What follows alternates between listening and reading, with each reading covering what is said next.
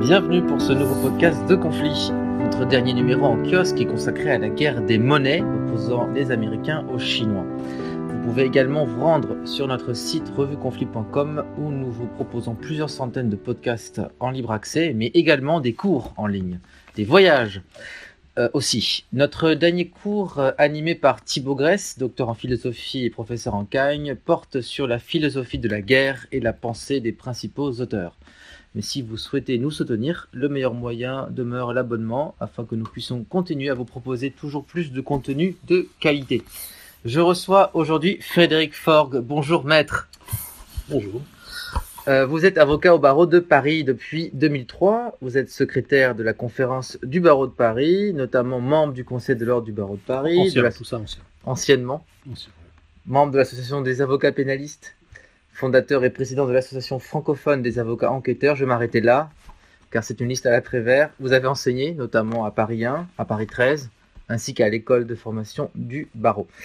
Euh, vous, êtes aussi, euh, vous avez aussi à votre actif de nombreuses publications euh, savantes, mais aussi journalistiques, ou de vulgarisation. Et aujourd'hui, vous êtes venu au micro de conflit pour revenir sur les enjeux et les défis que pose l'extraterritorialité du droit américain. On entend souvent dans les médias parler de ces fameuses sanctions américaines qui dépassent très loin le cadre territorial des États-Unis. On se souvient des amendes infligées à la BNP Paribas en raison des transactions réalisées avec les Iraniens, euh, l'affaire Alstom, scandale d'État. Euh, commençons par une question, on va dire, euh, pour néophyte, une question presque triviale. triviale. Comment définir, quelle définition apporter à l'extraterritorialité du droit? Alors, de façon un peu tautologique, ce serait le contraire par définition de la territorialité du droit, laquelle dérive de la reconnaissance des nations, de leur personnalité juridique et de leur souveraineté. Donc, le corollaire de l'existence de la nation et sa personnalité juridique, c'est sa souveraineté. Et dès lors, la souveraineté en droit international public se définit de façon assez largement négative, voire essentiellement négative. C'est le fait de euh, ne pas se, euh, d'abord de ne pas être subordonné à une quelconque puissance étrangère de façon trop décisive, puisqu'on est toujours dans un ordre international, donc il y a forcément des interactions, mais globalement, la souveraineté, c'est de ne pas euh, faire dépendre le destin de sa nation euh, d'immixtion étrangère décisive et donc de ne pas se voir imposer une loi étrangère. Dès lors, les lois sont, sauf exception traditionnelle, territoriale, c'est-à-dire qu'elles s'appliquent sur un territoire donné à des sujets donnés. Ils ne peuvent pas être imposés dans l'ordre externe.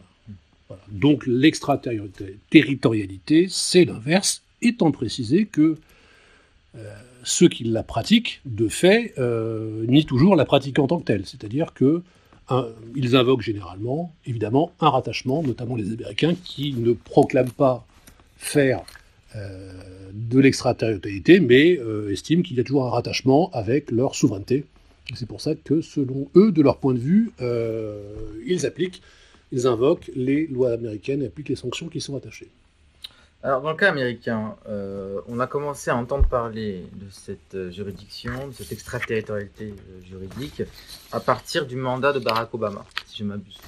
Euh, Barack Obama qui, euh, dans les médias, euh, caracolait sur son image euh, de président sympathique, euh, ouvert, euh, agréable.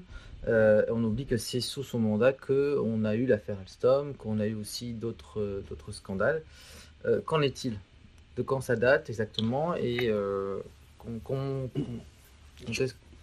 c'est beaucoup plus ancien évidemment, et je pense qu'il faut revenir à la, à la nature de la nation américaine. Mm.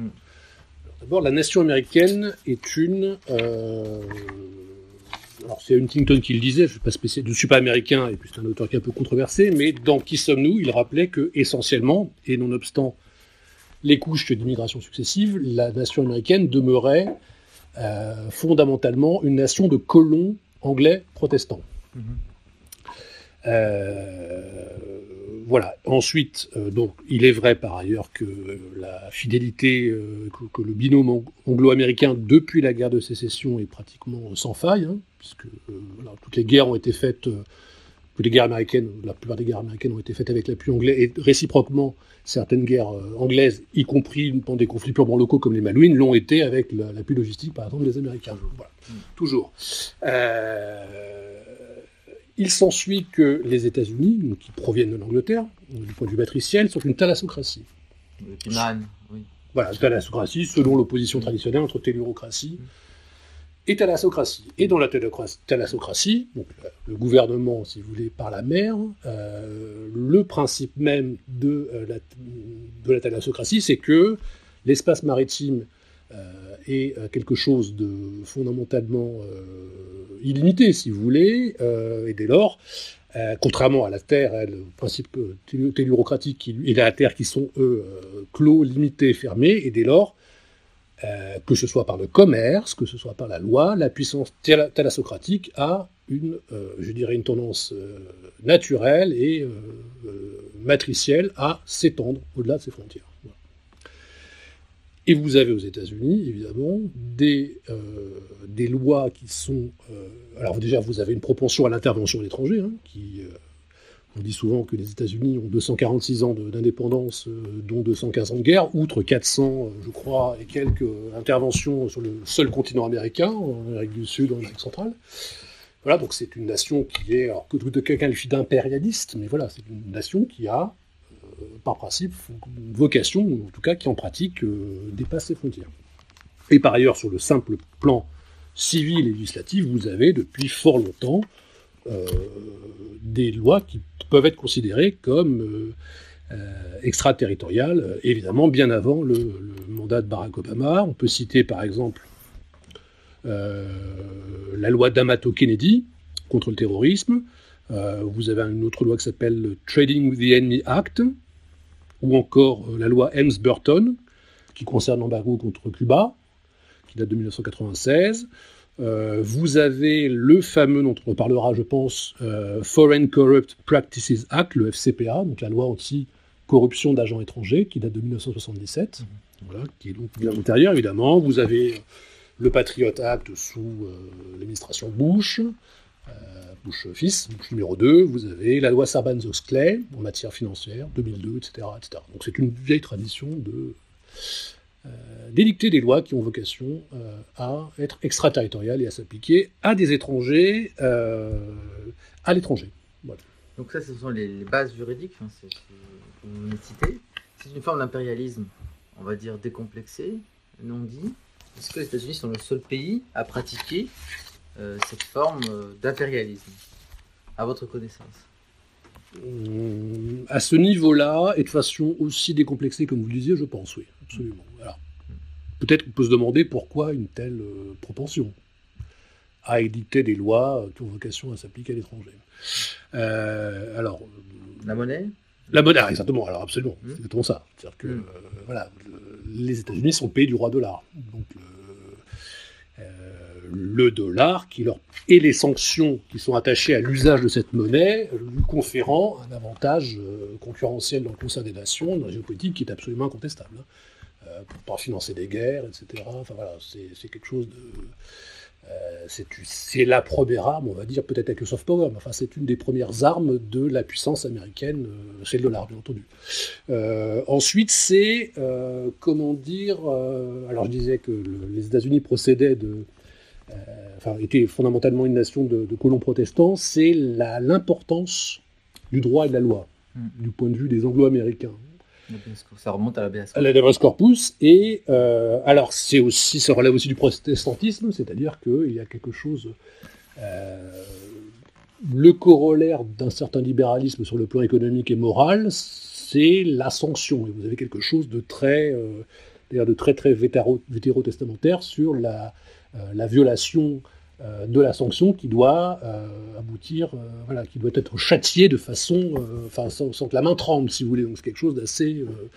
on rembourse ses dettes, on est sanctionné, on est châtié, etc. C'est très, c'est puritain, mais voilà, c'est quelque chose, enfin, sans, offenser personne, mais c'est quelque chose qui procède d'une certaine, incontestablement, du, du protestantisme.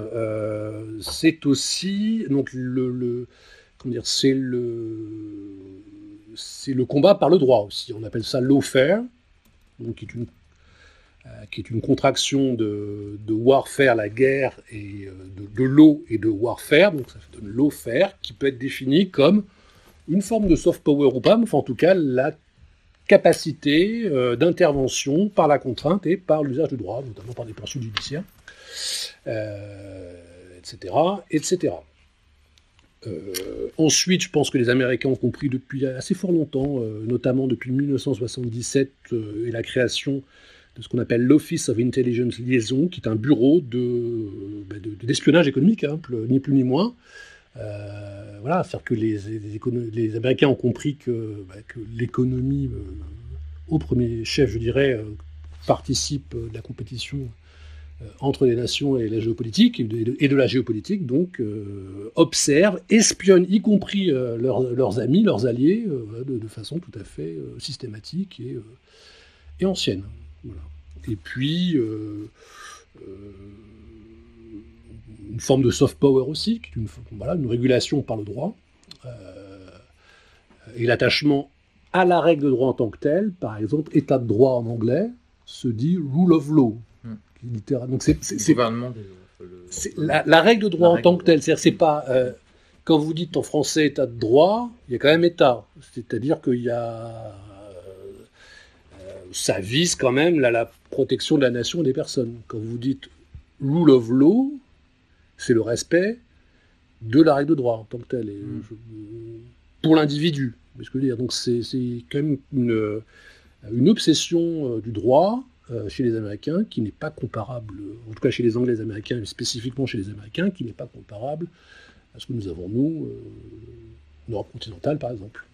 Déjà, euh, à la fin des années 80, début 90, le président François Mitterrand s'inquiétait, parlait de guerre économique que nous livraient les États-Unis. Donc il y avait quand même une conscience de la part des décideurs européens, des dirigeants européens, que cette guerre d'un genre nouveau, déjà dans un contexte de fin de guerre froide, euh, portait des coups euh, décisifs contre l'intérêt national, l'intérêt européen. Euh, la France a cédé sa compétence en matière de négociation de traités commerciaux avec des pays tiers. Elle a, concédé cette compétence au niveau européen, au niveau de, la Commission européenne de Bruxelles. Mais cette dernière, Bruxelles est-elle suffisamment armée? A-t-elle un arsenal juridique pour, elle aussi, développer euh, une législation extraterritoriale pour euh, faire des, mesures de, de rétorsion éventuelle dans le cas où ces intérêts seraient euh, attaqués par les Américains. Alors encore faut-il le vouloir. Après, je suis pas spécialiste du droit communautaire, mais j'y reviendrai. ce que je voulais ajouter relativement à la, question précédente, que j'ai oublié, enfin la réponse que j'ai oubliée, qui me paraît aussi décisive, c'est comment dire, la puissance de la justice américaine et du système carcéral. C'est-à-dire que, enfin, c'est, on parle de gouvernement des juges, mais euh, je ne sais pas si le terme est approprié, mais si ça doit exister quelque part, enfin, si on peut parler d'un système qui ressemblerait à celui-là, c'est euh, évidemment le système américain avec un département de justice, avec un système carcéral où vous avez six fois plus à population, euh, pas comparativement, mais vous avez six fois plus. Non, non, non, en absolu. C'est-à-dire que pour 350 millions d'habitants versus euh, 1 milliard 400 000, vous avez six fois plus de détenus euh, aux États-Unis qu'en Chine. La population, euh, voilà, donc c'est avec, des peines qui sont infligées, qui sont euh, colossales, c'est-à-dire y compris pour la délinquance financière. Mmh. Pour vous infliger des peines de 50, 60 mmh. ans, 100 ans de prison pour des, pour des questions financières. Donc il y a une puissance avec un système fédéral et fédéré où vous avez des tribunaux donc, au niveau des États, des cours suprêmes au niveau des États, les juges, euh, et au niveau euh, fédéral, les juges euh, de la Cour suprême américaine ayant la capacité, contrairement à nos juges constitutionnels, mais ayant la capacité de faire et de défaire les lois, de les modifier, enfin, par leur décision d'en modifier substantiellement l'application des années après. avec donc des, des, jurisprudences qui sont, étant précisé que les magistrats américains, et à plus forte raison les juges constitutionnels, alors il y a toute une dimension politique, mais ce sont vraiment les meilleurs. C'est-à-dire qu'après une, après une grande carrière d'avocat et ou de procureur, après avoir reçu tous les honneurs, vous êtes nommé juge suprême, euh, dans les États ou au niveau fédéral, mais ce sont vraiment les meilleurs. Donc, vous avez, euh, et c'est pour ça que les avocats américains sont les plus riches du monde, c'est-à-dire que vous avez vraiment enfin, aux États-Unis, la justice et le droit, et le droit pénal, la justice pénale sont des arts majeurs, avec des sanctions qui sont absolument colossales, les amendes qui sont, mm. qui sont énormes aussi. Donc il y a vraiment un enjeu qui est fondamental. Voilà, autre instrument de la puissance américaine. Alors, sur la concurrence avec l'Union européenne, ce qu'il faut bien comprendre, c'est que euh, l'Europe, le marché européen qui est le premier euh, marché du monde, hein, l'Union européenne, économique, mais l'ennemi économique de, des États-Unis est certes la Chine, mais euh, également l'Union européenne, mm. qui est son concurrent direct. C'est-à-dire que voilà, sur un certain nombre de choses. Et... Est-ce que c'est qualifié comme tel, comme rival systémique, de la même façon que nous considérons les Chinois comme des rivaux systémiques, vu des États-Unis? Non, c'est pas. Non, nous, sommes dans un rapport d'alliance, hein, théoriquement, mais de mon point de vue, d'un rapport d'alliance qui ne fonctionne que dans un sens. Vous avez, euh, en tout cas en France, et même au niveau européen, je pense, un rapport, il faut bien le dire, de, de, vassalisation, oui, tout à fait. en tout cas, enfin voilà, de, je dirais de. Alors après, les, nos auditeurs savent probablement que, la nature même de l'Union européenne est américaine. Hein. Jean Monnet était euh, conseiller de plus de deux présidents américains. Euh, voilà, c'est assez incontestable hein, du point de vue historique. En tout cas, on vous parle d'Europe de, de, puissance, mais euh, force est de, constater que, l'Union européenne est, euh, dépourvue de bah, tous les attributs de la puissance, hein, en tout cas, voilà, euh, dans les relations internationales. Alors, oui, il pourrait y avoir des instruments bah, de rétorsion, notamment par l'OMC, mais ça n'est pas, à ma connaissance, les, mécanismes de sanction ne sont pas pas employés, ne sont pas mis en œuvre. Euh, on a vu encore récemment, là, voilà, que, sous couvert de à la fois de transition écologique et de, euh, lutte contre l'inflation et la rareté euh, des, ressources énergétiques, le, gouvernement américain allait massivement subventionner son industrie, ses entreprises, euh, à rebours manifestement et en violation des règles du commerce international. Hein, Il existe toujours un organe de règlement des différends de l'OMC, mais est en état de mort cérébrale, c'est ça? Ah, je ne saurais pas vous dire, mais enfin, en tout cas, il ne sera pas, je crois pas, je suis pas devin, mais j'ai pas l'impression qu'il va être saisi par, euh, par l'Union européenne. Euh, en tout cas, pas par la France. Enfin, voilà, je vais voir ce qui va se passer. Mais non, l'Union européenne est à l'intérieur et à l'extérieur un, un vecteur fondamental de mondialisation et de concurrence déloyale. Voilà. C'est le marchepied, euh, le marché unique et le marchepied de la mondialisation, et euh, du point de vue externe, l'Europe est totalement démunie. On n'a pas d'arsenal juridique euh, au niveau. on essaie, oui, on essaie. oui, on essaie. Vous avez un rapport. Voilà, j'invite les. Le rapport du Sénat. Le rapport du Sénat, vous avez alors qui est, octobre 2018. Oui, qui est assez bien fait parce que la première partie de l'analyse en tant que telle, l'analyse des, des, des faits et euh, des sources relativement intéressantes. Après, une espèce de, tentative d'explication prospective qui là est beaucoup plus faible de mon point de vue, mais euh, je, renvoie les auditeurs à, ce rapport qui est assez complet et euh, qui évoque notamment les, les instruments euh, dont l'Union européenne pourrait se servir le cas Alors, il existe notamment une loi française de 1968, dite loi de blocage, ainsi qu'un règlement européen de 1996 qui vise à protéger les entreprises appelées à partager des données sensibles. C'est ça. Bah, alors, en pratique, bah, américaine. En pratique. Bah, non, parce que vous avez encore à savoir le nom m'échappe, mais une entreprise qui, qui, est près de Bordeaux, qui a été rachetée euh, par des Américains, qui faisait des conduites, enfin, de façon, euh, ça, circulait dans la presse. Bon, je n'ai pas suivi le dossier précisément, mais encore une fois, vous, ah, vous avez l'affaire Alstom. Hein, Quelle leçon euh, retenir de cette affaire Parce que quand même, euh, il y a eu un scandale, un véritable scandale d'État. Oui, Ah oui, Alstom. Mais, mais quelle leçon retient-on au niveau des puisque bah, il y a un décret qui a été pris à ultérieur, bon, un décret qui a après c'est pas tout d'empiler les lois et les règlements. Vous aviez un comme vous disiez, des lois anciennes, mais qui ne sont pas respectées pour les structures stratégiques. Par exemple, dans la presse, hein, sauf erreur, euh, vous avez des règles de participation, euh, obligation de détention de, certaines fractions du capital par des nationaux, qui n'est pas. Enfin, j'invite les, éditeurs à se, renseigner, enfin, qui n'est, semble-t-il, pas respecté. Hein. Voilà, et, et bah, dans le dans le scandale d'État Alstom, car c'est bien un scandale d'État, ce qui est euh, avant tout dommage, en dehors évidemment du résultat et de la liquidation d'abord d'un fleuron français, enfin des infrastructures euh, dans les territoires d'un fleuron français et son absorption et son dépeçage purement et simplement par euh, le concurrent américain, Ce qui est euh, extrêmement triste, c'est que vous vous rendez compte que la fine fleur de la banque, de la politique,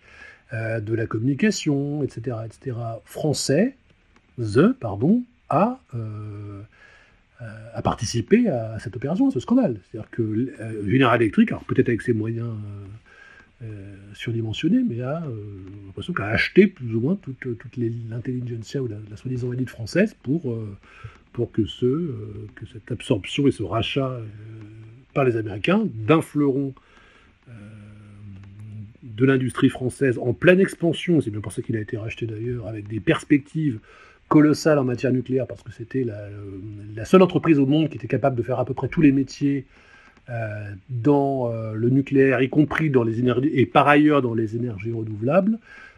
tout ça a été voilà, aidé par, euh, par, encore une fois, toute la fine fleur de l'intelligence française qui a, qui, a essayé de faire passer tout ça pour quelque chose de tout à fait normal mhm. et de bénéfique. Donc c'est un renoncement des élites politiques et médiatiques. Oui, je pense. Alors, je pense que c'est le drame de, nos soi-disant élites françaises, c'est que, je dirais, par, euh, par une forme de de corruption morale, euh, de volonté de gagner de l'argent, euh, à la suite de la, construction européenne, il faut bien le dire, et du fait de la mondialisation, le, sentiment national euh, est de plus en plus. Commun. Le bien commun. Oui, bien commun. Même le sentiment national, ils sont de plus mm. en plus diffus, mm. Euh, voire inexistants. Donc voilà, vous avez. je crois qu'ils s'en fichent complètement, en fait. Et donc. je crois qu'il y a vraiment un divorce, en effet, vous le disiez, entre, oui, c'est peut-être entre les, entre, euh, entre la nation, euh, la nation, et la nation française et ses élites qui ont fait sécession. Voilà. On lit à Marc Bloch. Marc Bloch, exactement. c'est ancien, oui, en effet. Alors c'est déjà. Mais on est dans une, oui, mais on est dans une forme déjà. Oui, oui, mais on est dans, on est à la croisée des chemins. Hein. Alors peut-être pas autant qu'en 1940, évidemment, hein, beaucoup moins, mais on est. des similitudes. Ah oui, oui les, les prodromes de l'effondrement, absolument, une période absolument dramatique. Alors plusieurs pistes euh, s'avèrent à l'examen un peu opérationnel. Je parle de pistes qu'on évoquait pour neutraliser justement l'effet des sanctions extraterritoriales américaines sur les opérateurs économiques, financiers européens. On parle notamment dans le cas de l'Iran, rappelez-vous, euh, la création de canaux financiers sécurisés. Est-ce euh, un écran de fumée Est-ce quelque chose qu'on peut envisager pour permettre, pour continuer à commercer avec un pays comme l'Iran, qui est un pays important aussi pour les intérêts français? Nous traversons actuellement une crise grave entre la France et mm. l'Iran, mais vous savez que l'Iran est un pays qui compte dans la région et la France a ses intérêts. Alors la France, non, parce que je pense que la France est totalement euh, soumise à la partie américaine, hein, donc il y aura deux points de français. Je crois comprendre qu'un des enjeux de la guerre euh, euh, russo-ukrainienne, en tout cas du point de vue russe, c'est de, de dédollariser l'économie et de créer des, à la fois des, notamment des systèmes de paiement en rouble, en rouble exactement, tout à fait, mmh. voilà, pour répondre à votre question. Mmh. alors, comment dire,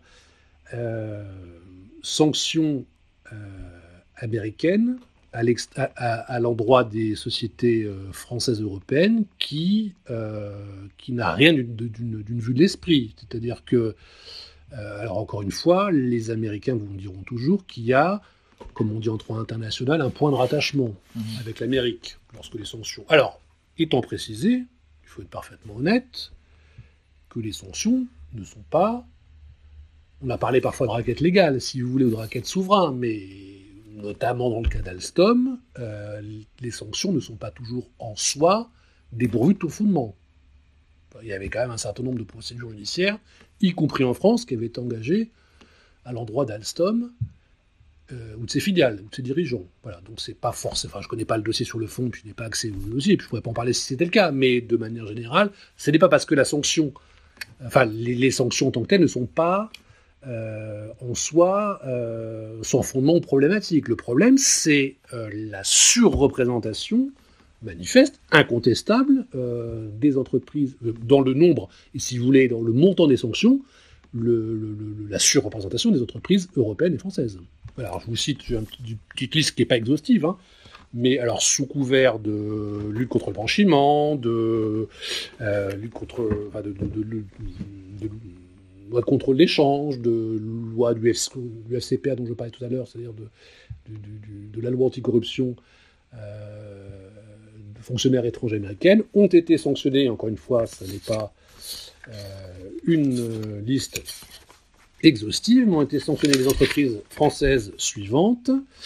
Euh, la Société Générale, le Crédit Agricole, Alstom, BNP Paribas, Total, Technip, Alcatel-Lucent ont été euh, sanctionnés les entreprises américaines européennes pardon, et non françaises, Siemens, Eni, l'italien, Daimler, HSBC, Standard Chartered, ABN AMRO, Crédit Suisse, Barclays, Deutsche Bank, etc. etc. Donc, euh, des sanctions qui frappent majoritairement, encore une fois, des entreprises euh, non américaines. Euh, alors, je le disais, les, les, les, les, Américains, le département de justice ou les commentateurs américains vous disent qu'il y a quand même un rattachement. Mm-hmm.